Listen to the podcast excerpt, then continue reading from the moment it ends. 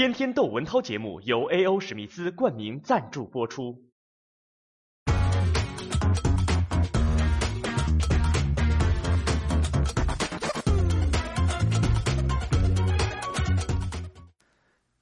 最近有个全国道德模范，名叫刘婷，原本是雷霆万钧的霆，但是呢，她变了性，她变成了个女的，所以改名呢叫亭亭玉立的亭。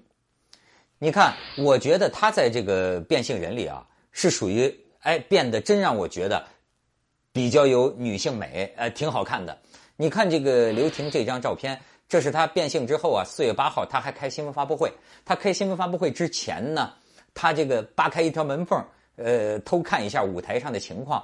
你看这个背影的神态，很女嘛。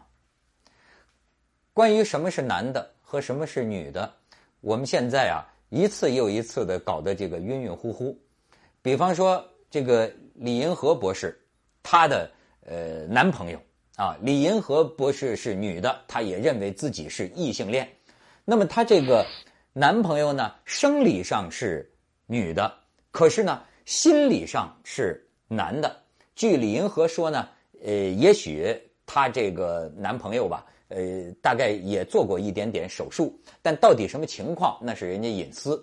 但是呢，李银河把它称为叫做跨性别者，所以你看。我跟大家共同学习一个英文啊，L G 呃 B T，你看这四个词，这四个字母啊，就代表四种性别，就是 L 就是女同性恋啊，这个呃呃 G gay G 呢就是男同性恋，B 呢就是双性恋，哎，就是这个 G 这个 T 呢就是跨性别者。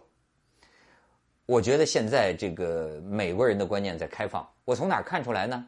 就原来我认识一个小姑娘，这个小姑娘很可爱，但是这个我最近看她在微信呢发这个朋友圈好像是大大方方的说：“哎，我终于出柜了啊！我终于出柜了！我早就那个喜欢女的啊！这今天我终于可以大声的说。”他说：“但是呢，我要告诉你们呢，我是这个 B。” B I S E X U A L，我是这个，哎，这叫什么呢？双性恋，就是说我也跟男朋友好，但是呢，我也不准备啊，这个封闭了我对女性的爱，所以这是一个双性恋。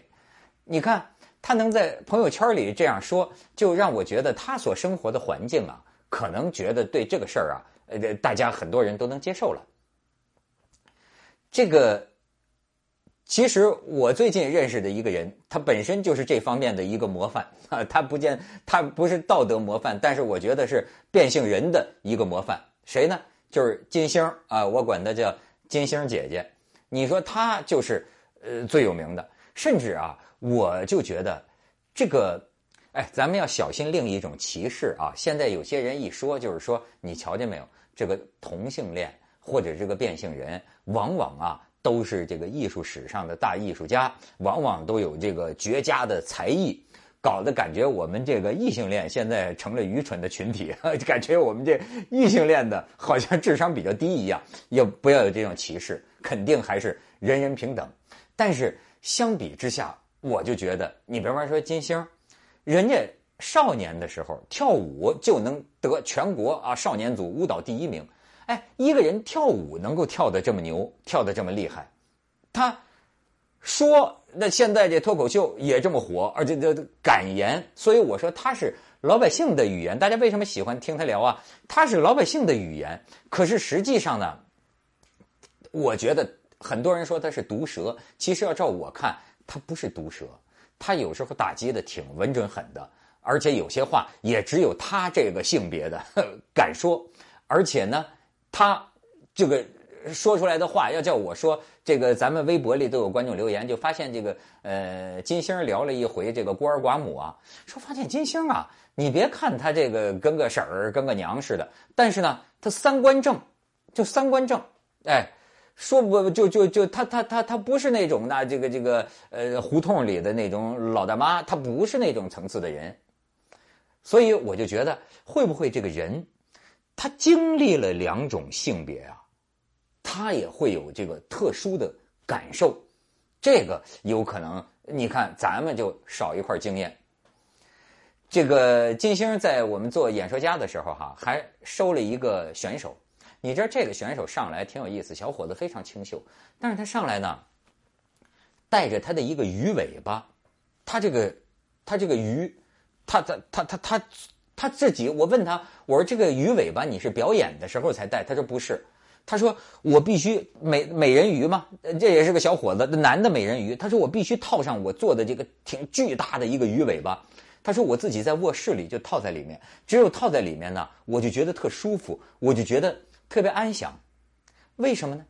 因为他从小他就觉得自己是一条鱼，他幻想自己是一条鱼。这个很有意思。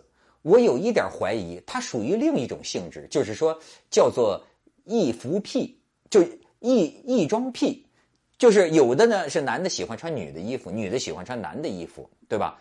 这个其实呢，在现代的性别划分当中啊，这个易服癖、易装癖也是属于某一种少数人群的类型。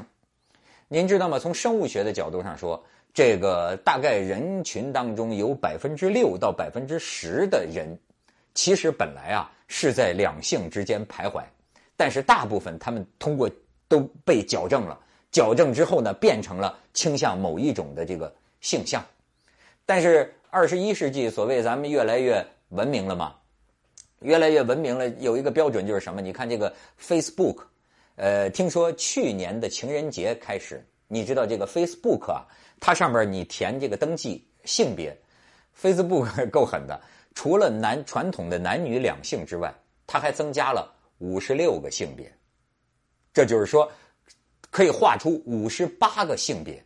你说哪有这么多性别？我跟你说这。泛性恋、全性恋、无性恋，什么这这个性那个性，这个太多了。你比如说，什么叫无性恋？